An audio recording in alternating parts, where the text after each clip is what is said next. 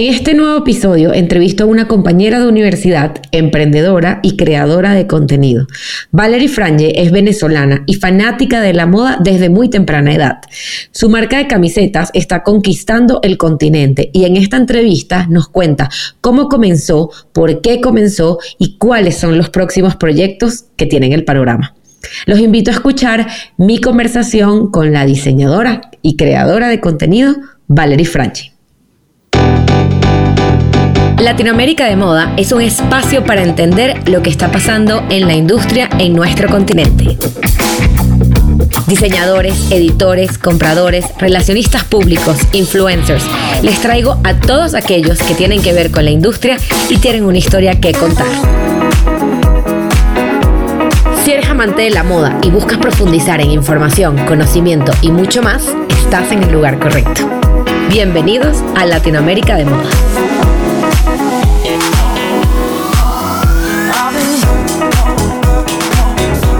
Bienvenida Valerie Brange a Latinoamérica de Moda. Qué gusto tenerte aquí desde Cartagena, Colombia. Eh, divino, pasándola, yo pasando frío, tú pasando calor, divino, pero qué envidia te tengo, pero bienvenida a el podcast. Ay, no, gracias a ti, André. Yo también demasiado contenta de estar aquí porque, bueno, a las dos nos apasionan las mismas cosas y poder compartirlo de verdad que para mí es lo máximo. ¿Cómo empezó Valerie en la moda? Porque ya yo te conocí en, o sea, nosotros para que la gente entre en contexto, nosotros nos conocimos en la universidad, nosotras fuimos juntas a Parsons, no tuvimos eh, las mismas clases, pero sí tenemos muchas amigas en común y entonces, y, estudiamos la, la, misma especialización, entonces, de esa, esa entre las muchas cosas que tenemos en común, pero ¿cómo comenzó esa pasión tuya por la moda? Bueno, básicamente la pasión eh, eh, eh, por la moda en mí comenzó desde que nací, o sea, siento que es algo que siempre me ha acompañado, siempre supe que me quería dedicar a esto, pero bueno, típicos, este, como que estigmas sociales que tenemos en la cabeza, sobre todo en países como el nuestro y en el momento que nos tocó, que eso no eran como carreras muy comunes, etcétera, entonces fui a la universidad en Caracas, me gradué de Derecho, etcétera, pero en lo que terminé me fui a Nueva York, este, y ahí hice la misma especialización que tú al mismo tiempo y básicamente esos fueron mis primeros pasos formales eh, en la industria de la moda. Ajá. Y entonces, eh, después de estudiar, porque, y mucha gente, o sea, yo siempre esto lo comento, yo creo que de las mejores cosas que pudimos haber hecho fue haber estudiado en Nueva York, porque en Nueva York, y, mucha gente me, pregunta, ¿pero crees que vale la pena? Y yo decía, más allá de la universidad, que ojo, la universidad es muy buena, es la ciudad como tal. Entonces, Exacto, la ciudad te ofrece un panorama y te abre unos ojos que no, o sea, pocas ciudades lo hacen y sobre todo nosotros estudiamos mercadeo de moda. Entonces, porque si hubiese sido diseño, yo te digo, te tienes que ir a París, te tienes que ir a Milán. Pero en, la, en el caso de mercadeo, yo creo que Nueva York es, fue, o sea, es una muy buena escuela por todo lo que ofrece. O sea, ¿qué, qué, qué crees tú que te dejó a ti Nueva York? Eh, y cuéntanos de tus experiencias, porque parte además, y esto siempre a mí me da mucha risa contarlo, pero cuando uno va a Nueva York y uno estudia esto, a ti te toca ser pasante otra vez y empezar otra vez desde, desde, desde cero en muchos casos. Yo por lo menos trabajaba allá y empecé en pasante y tú decías, bueno, pero esta es mi segunda carrera, ¿cómo que pasante? Entonces, ¿cómo fue esa experiencia laboral y de la ciudad para ti en tu carrera de moda? Bueno, primero que todo, Nueva York en sí como ciudad nada más, o sea, sin la universidad, sin las pasantías, sin nada, ya es una escuela de vida, o sea, la ciudad sola te enseña tantas cosas y te forma tanto. O sea, yo te lo digo con toda seguridad, fue la mejor decisión de toda mi vida haberme ido a vivir a Nueva York y a estudiar fashion marketing allá en Parsons. Primero lo que tú dices, la universidad excelente, o sea, me encantó, no tengo quejas, aprendí muchísimo, pero es todo lo que te ofrece el estar en Nueva York, el acceso que tienes a las pasantías, este, al tipo de empresas donde puedes eh, trabajar. Yo, yo creo que yo en las pasantías es donde más he aprendido, porque aunque creas que no estás haciendo nada o aunque creas que no estás aprendiendo, estás en un entorno que lo tienes todo ahí a la vuelta de la esquina, o sea, estás en la ciudad perfecta para, para lo que estás buscando. Para mí fue la, escuela más grande estar en Nueva York y, hacer esas pasantías y empezar de cero y este, absorber eh, lo máximo de conocimiento que yo pudiera en cualquier situación que se me presentara. Sí, yo creo que... Eh, parte, o sea, mucha gente eso, o sea, a mí, no sé si a ti te pasó, pero a mí me mandaban a buscar café. Muchas veces me mandaban a buscar te mandan a hacer muchísimas cosas que probablemente no tienen que ver en nada con tu carrera o con moda, pero estás ahí y entonces el estar ahí es la oportunidad, ofrécete ayudar, eh, yo quiero ayudar en esto, mándame a hacer algo o simplemente ve y escucha, está ahí, pero todo el tiempo tienes que estar pendiente, no estés en el celular, sino qué pasa en este departamento, cómo se maneja acá, cómo, cómo, es el, este, cómo son las operaciones en esta oficina. Eh, esas cosas te forman demasiado la mente y te abren los ojos a lo que de verdad hay detrás de la moda y detrás de las grandes marcas, porque uno nada más ve el resultado, pero tú no sabes cómo funcionan las oficinas, cómo funcionan los roles de trabajo, cómo se desempeñan, cómo es una estructura completa, que eso es demasiado importante en la industria de la moda, saber qué hay detrás. Para mí era fundamental. Justo lo que acabas de decir de, no estés en el celular, siento que cuando nosotros empezamos esa, o sea, cuando empezamos esas pasantías, no había como este afán y esta cosa de postearlo todo y compartirlo todo y no sé qué. Y la verdad es que en esos, esos, esos momentos, o sea, yo me acuerdo muchas veces haber pedido que me metieran a una junta, así como, oye, puedo entrar a escuchar, porque al final esa es parte del aprendizaje, es poder entender por qué dijeron que sí a esto, por qué dijeron que no a esto y después preguntar, o sea... Sí, o eh, cómo eh, se va a eh, tomar esta decisión. Exacto, entonces creo que sí hay, hay pasantías de pasantías, hay gente que, o sea, le tocó hands-on porque obviamente o confiaron demasiado en ello o eran empresas pequeñas donde obviamente no había muchísima gente que hiciera las cosas, sino que a uno le tocaba hacer todero, pero en el caso de que te, o sea, y siempre se lo digo a la gente que me pregunta, en el caso de que te toque una empresa grande o y un trabajo chiquitico, que tú pienses que es chiquitico, aprovecha el hecho de que estás ahí, porque estás metido en esa industria. Es lo que pasa con Nueva York. Tú estás ahí. Entonces, es como cómo sacarle el máximo provecho a, esa situación.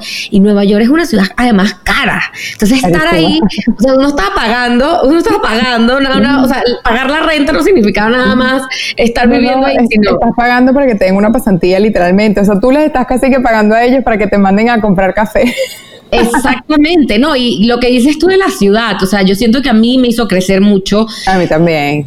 El, el ver, o sea, el, el, yo por lo menos era de las que eso, me iba a pasear a, a Madison o a, o a, la quinta. No, y el estar sola y tener que resolver, porque Nueva York no es Miami, Nueva York no es una ciudad donde, ay, todo el mundo habla español y todo el mundo te va a ayudar y el vecino es amigo de no sé quién y como somos latinos nos ayudamos. Nueva York nadie le interesa, literalmente, o sea, no le interesa. Y a mí me encantaba también eso de Nueva York, que nadie estaba pendiente de ti, tú no estabas pendiente de nadie tampoco. O sea, en Nueva York te puedes caer en la mitad de la calle y la gente tipo te va a pasar por encima y va a seguir. Entonces tú tienes literalmente que aprender a resolver sola. 100%, 100%. Y, y es que justo, justo eso, en verdad, gente, para quienes están escuchando, la verdad, si uno se cae en Nueva York, puede que no te recojan, pero es porque legalmente, o sea, si tú tocas a la persona que se cayó, te pueden culpar de que fuiste tú. Entonces, por eso también, pero porque todos están pensando en eso. Entonces, obviamente hay una mentalidad que eh, eh, es una escuela, a mí me pasó cuando me vine a México, que me decían, es que tú todo eres muy directa y no sé qué, la, la, la. O sea, y yo decía, pero es que no hay tiempo para decir, hola, ¿cómo estás? ¿Cómo ha ido tu día? Cuéntame de todo, para después pedir un favor. Nosotros éramos como, hey, how are you? Hope this email found you well.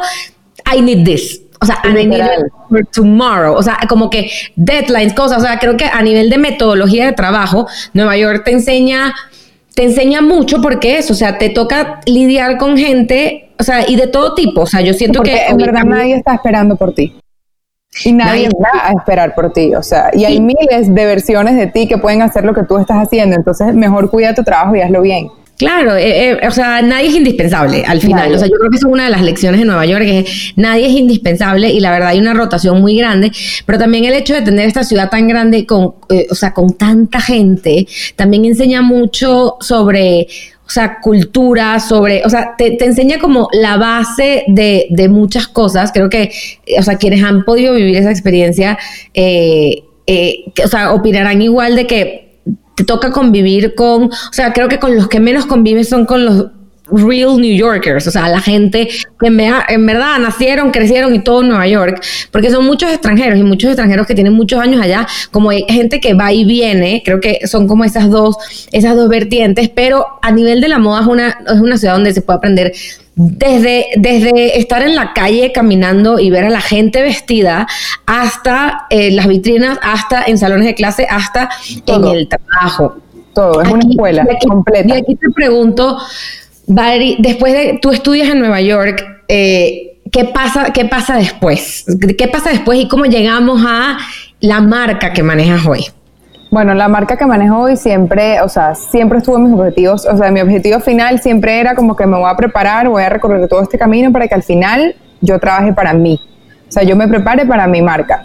Y, me, y, esto lo voy a hacer a través de otras marcas y otras personas más grandes que yo y, con mucha más trayectoria. Entonces, bueno, nada, yo estudié todo el tiempo que estudié, hice pasantías, que eso es demasiado importante y se lo recomiendo siempre a todas las personas que me piden consejos o que están buscando incursionar en el mundo de la moda que van a estudiar moda, etcétera. Si usted no hace pasantías y no empiezas a llenar ese currículum, no vas a ningún lado, porque esto es una industria eh, donde la experiencia es indispensable. Te van a pedir experiencia siempre. Entonces yo aproveché desde que estaba estudiando, hice pasantías excelentes todas que me fueron buenísimos. Este trabajo la primera pasantía que tuve fue en Tom Ford, después trabajé en Prada también, o sea, fueron marcas buenísimas. Me gradué eh, y bueno, tenía la oportunidad, teníamos, bueno, como estudiantes extranjeros tenemos lo que se llama el OPT, que es un año que tienes para trabajar en Estados Unidos. Yo fui la única de mi promoción que encontré trabajo en Nueva York, que me dieron, eh, me hicieron sponsor de una visa de trabajo y todo, o sea, encontré trabajo en moda, etcétera, y trabajé como aproximadamente un año full time em, en una marca que se llama Ports 1961. Aprendí muchísimo hasta que llegó un punto que yo dije como que, bueno, yo siento que yo ya no puedo seguir creciendo aquí adentro ni aprendiendo más y me sentía como preparada para, o sea, había aprendido muchísimo desde que comencé a estudiar hasta ese punto. Ya me sentía completamente eh, segura de, em, empezar a emprender mi proyecto personal que involucraba muchísimas cosas, o sea, porque yo desde styling hasta mi blog, que lo comencé más o menos al mismo tiempo eh, que me gradué de, en, en Parsons en Nueva York, hasta mi propia marca de ropa, que también siempre supe que la quería tener. Después que yo tomé esa decisión, me fui a Miami. Eh, tenía familia allá, etcétera, y empecé a hacer styling, empecé a hacer toda esta parte y al mismo tiempo empecé a desarrollar la marca. Y bueno, aquí estamos, cinco años después. Mi querida Fashion Family, antes de seguir con este episodio te quiero invitar a que te suscribas al Patreon de Latinoamérica de Moda, donde podrás obtener contenido exclusivo del podcast y la industria de la moda solo para ti. Mi idea es continuar inspirando y creando contenido de valor en español para todos ustedes en relación a la moda en nuestro continente. Y eso lo podemos lograr con tu apoyo. Así que gracias de antemano. Entra el link en la descripción de este episodio y suscríbete a nuestro Patreon. No te vas a arrepentir.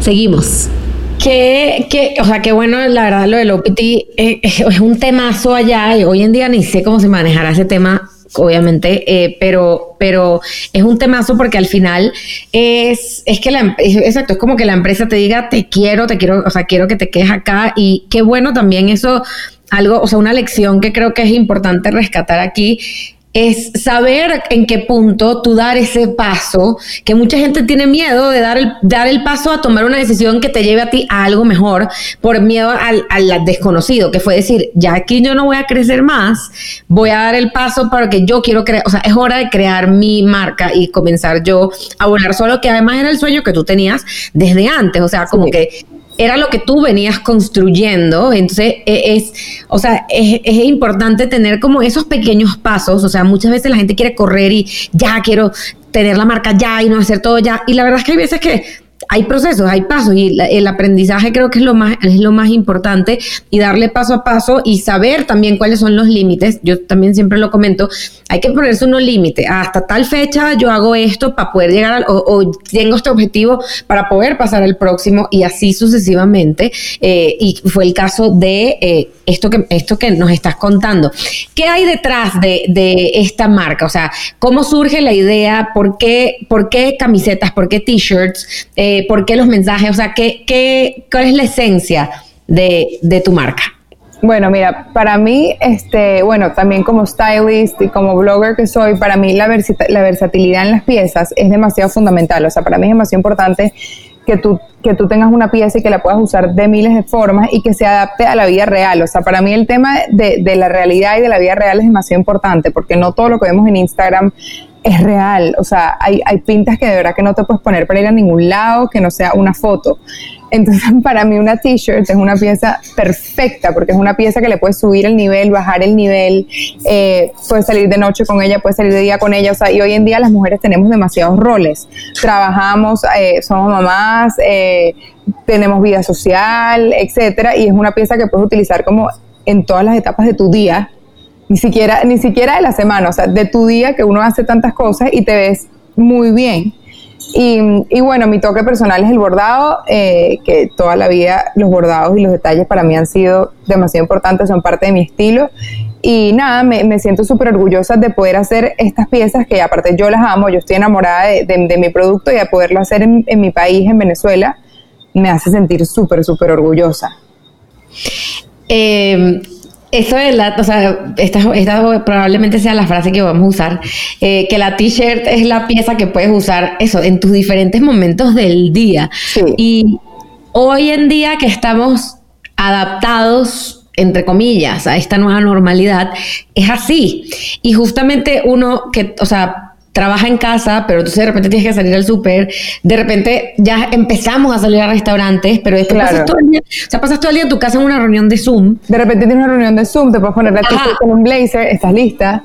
Exacto, te quieres ver. Super, me quito el blazer.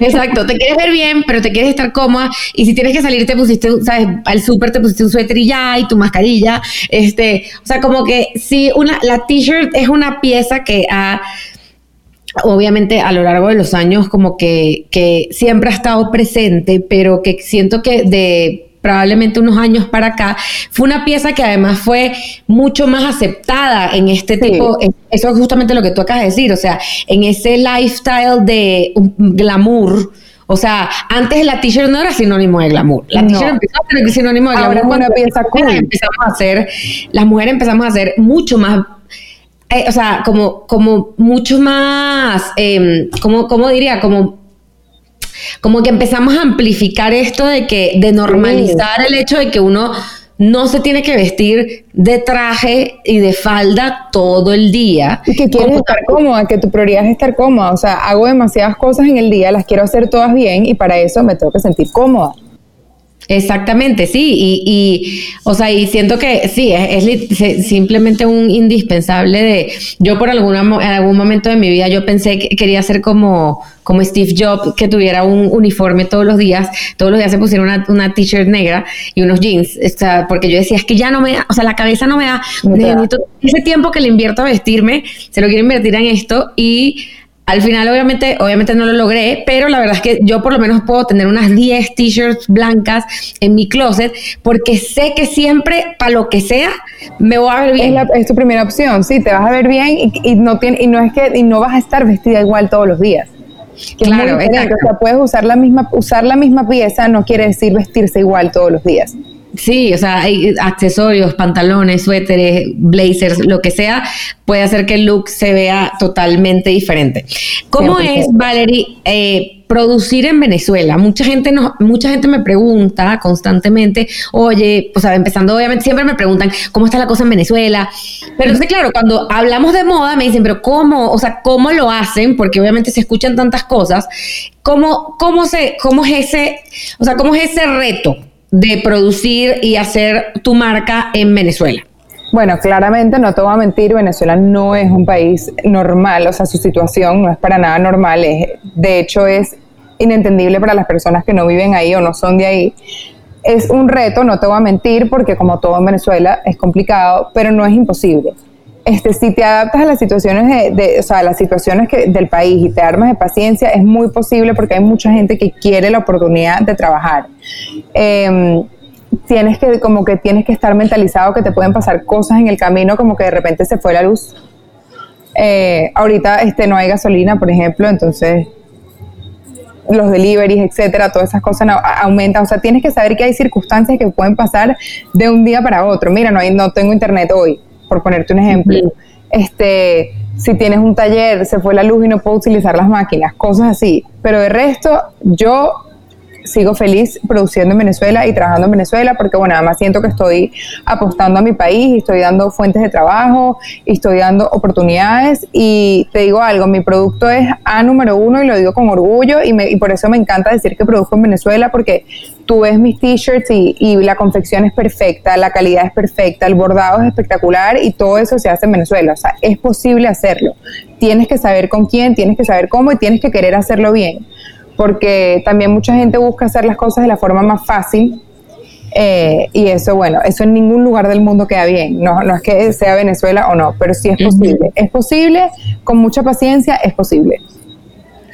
Qué, o sea, qué bueno y me encanta escuchar eso porque sí hay mucha gente que piensa que no, que no se puede o que no lo puede lograr o que qué difícil y la verdad es que escucharte y ver tus cosas, escuchar y ver a los otros diseñadores que están allá, tanto de joyas como de zapatos, como de todo, eh, es muy interesante, obviamente yo como venezolana súper, o sea, alentador escuchar y verlos y ver los productos y después verlos afuera, ver, o sea, ver todo ese tipo de, cosas como triunfan, eh, da muchísimo orgullo y de ahí viene mi próxima pregunta. Bloomingdale's, o sea, ¿cómo llegan tus t-shirts a Bloomingdale's? Bloomingdale's ha sido te lo juro que te puedo decir que el logro más grande de mi carrera, sino uno de los más importantes. O sea, es algo que yo hasta el día de hoy no, me creo. Yo me metía en la página de Bloomingdale's solo a poner en el search mi nombre y yo decía, no puedo creer. o sea, aparte me, me, encargué y me aseguré que en la descripción del producto decía, decía, esto es un producto 100% hecho en Venezuela. O sea, eso me daba más orgullo aún que ver mi, mi nombre porque si es mi país, es un producto de mi país, es una plataforma como Bloomingdale's. Bloomingdale's primero es una tienda que yo amo, que yo vivía en Nueva York y me la pasaba en Bloomingdale's, así sea para ver las vitrinas, para tomarme un café en la tienda, o sea, es una tienda como demasiado icónica y me encanta la tienda, o sea, siempre me había encantado como la oferta de la tienda porque no era tipo extremadamente lujosa, tampoco era extremadamente cheap, era como que una buena selección de todo. Y lo de Bloomingdale's fue súper inesperado, o sea, yo fui hace casi un año exactamente al, Latin American Fashion Summit, aquí en Cartagena, por cierto. Este, tenía planeado ir este año otra vez, pero bueno, por razones obvias esos eventos se cancelaron. Y yo fui como, como creadora de contenido de moda para aprender. A mí me encanta, obviamente la moda es mi pasión, entonces a mí cualquier evento que tenga que ver con moda me emociona. Yo quería escuchar las charlas, o sea, el evento fue realmente espectacular. Y estaba Carla Martínez, este, que es la editor in chief de Vogue México y Latinoamérica eh, en el evento y yo, eh, bueno, llevé, llevé, algunos regalos de mi marca, los traje a, a, Cartagena, pero súper estratégicos. ¿Por qué? Porque, bueno, yo también soy influencer, yo sé cómo funciona eso. Las marcas muchas veces esperan que porque tú le regales un artículo, se te sold out, y si no, eres demasiado mal influencer. No es así, o sea, eso es todo un proceso. Entonces yo, precisamente como tengo el conocimiento de ambos lados, o sea, tanto de marca como de influencer, pensé mis regalos súper estratégicos y los pensé diciendo quiénes son las personas que yo quiero que tengan mi producto. Independientemente de que se vendan, de que no se vendan, que si me hace publicidad o no, tipo, quién es la persona que yo quiero que lo posea. Y por supuesto, una era Carla, porque dije, wow, o sea, qué piropo que, que la editor in chief de Vogue, que además me encanta su trabajo, me encanta todo lo que hace, tenga una pieza de Shop BF. Bueno, de Valerie Frangier, porque en realidad la marca se llama Valerie Frangier.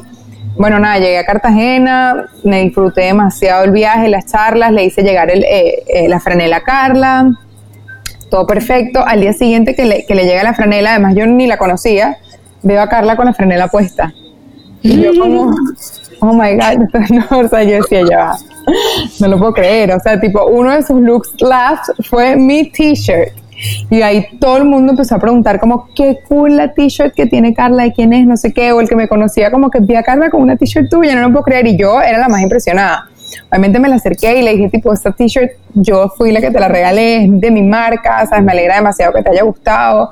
Y ella me felicitó, me dijo, no, o sea, el fit está espectacular, la tela está espectacular. Y como te digo, todo eso es hecho en Venezuela. Me encanta, me encanta el producto, me encanta el bordado, me encanta todo. Este, y yo le digo, pues bueno, tú me puedes dar tu dirección porque yo te quiero mandar de regalo toda mi colección. O sea, yo decía, quiero que la tenga toda.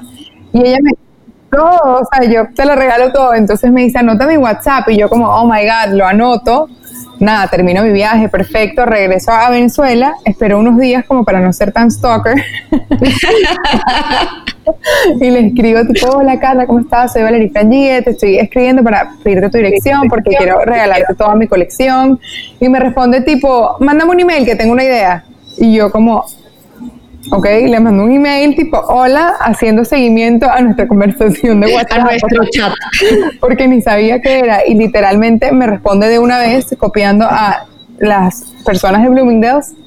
En inglés tipo, hi fulana mengana, esta es Valerie, eh, la incluí en el email porque me parece que su marca es perfecta para nuestro trunk show. Y yo, o sea, nada más quiero que te imagines yo cuando leí ese email, yo era como...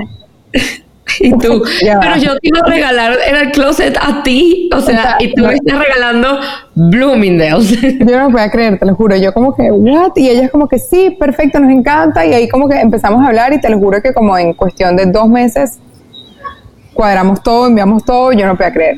O sea, y no le conté a nadie, yo decía, bueno, sabía que si dame a mi hermana, mi, mi hermana Vanessa, o sea, ellas dos, nada más, algo así, porque yo esas cosas no las cuento porque aparte yo decía, esto es demasiado grande, o sea, si esto no pasa, yo voy a ser una mentirosa. Me me fui a Fashion Week todo porque aparte eso salió en marzo, o sea, imagínate, yo me esperé desde noviembre a marzo. Cuando vi eso, cuando salió eso, yo decía, mire, no puedo creer esto. O sea, a mí todavía me parece mentira, te lo juro.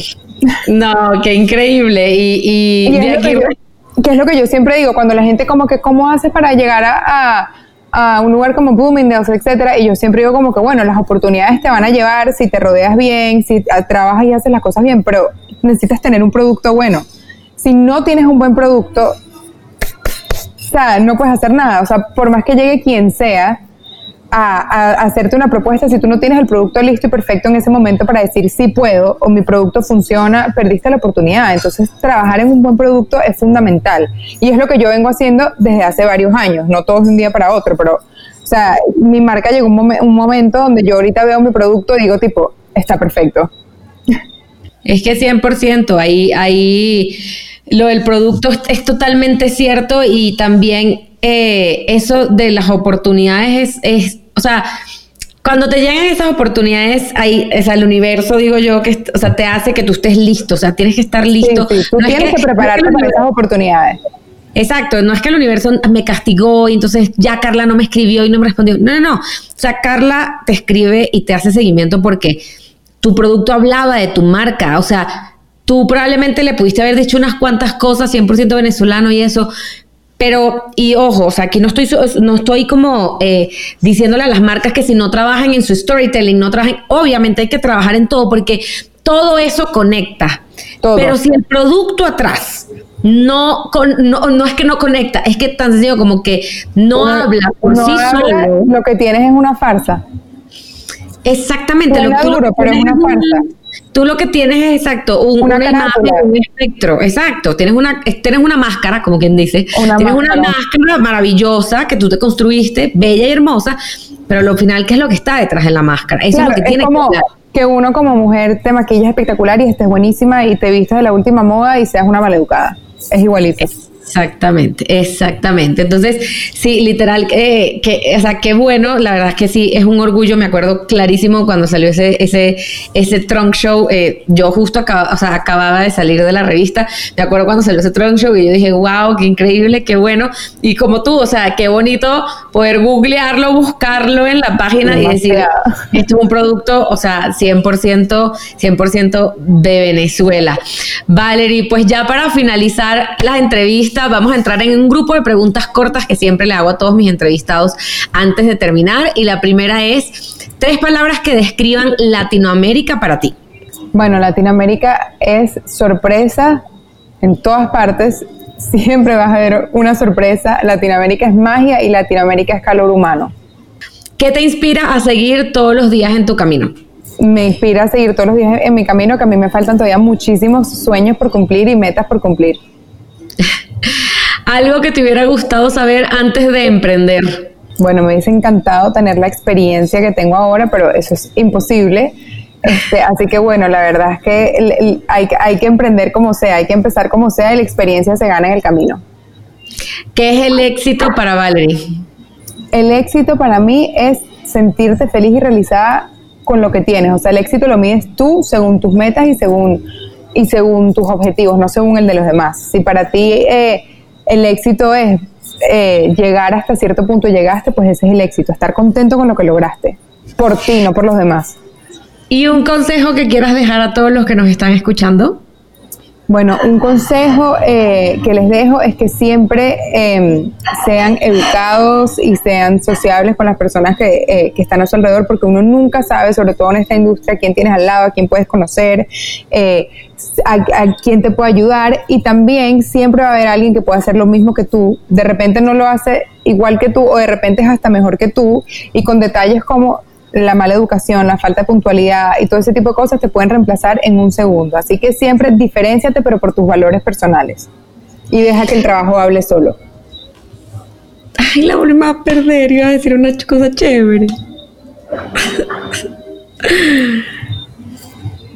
¿Qué será? Porque no me dice, no me dice internet inestable. Ay, te me congelaste, ¿ahora me oyes?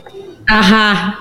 Justamente te, perdí en ¿Qué fue lo que dijo? Dijo, eh, ay, te perdí, como que dijiste em, que, exacto, que, que, tú hables, o sea, que tus valores hablen por ti y nunca... repetimos, repetimos esa pregunta.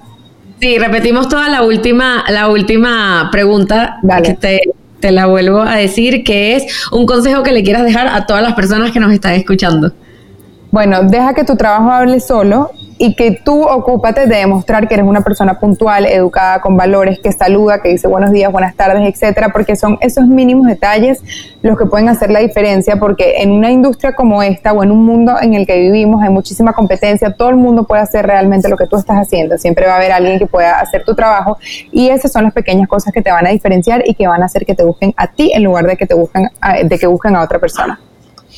Valerie, muchísimas gracias. Me encantó haber reconectado contigo. gracias a Latinoamérica de Moda, a todas las personas que nos están siguiendo sigan a Valerie a través de su cuenta de Instagram, Valerie Frangie con G y E termina. Y también la pueden seguir a través de la página de su Instagram de su marca que es Shop B, B chiquita, B Venezuela, F. Valerie, muchísimas gracias por estar en Latinoamérica de Moda. No, a ti, yo feliz.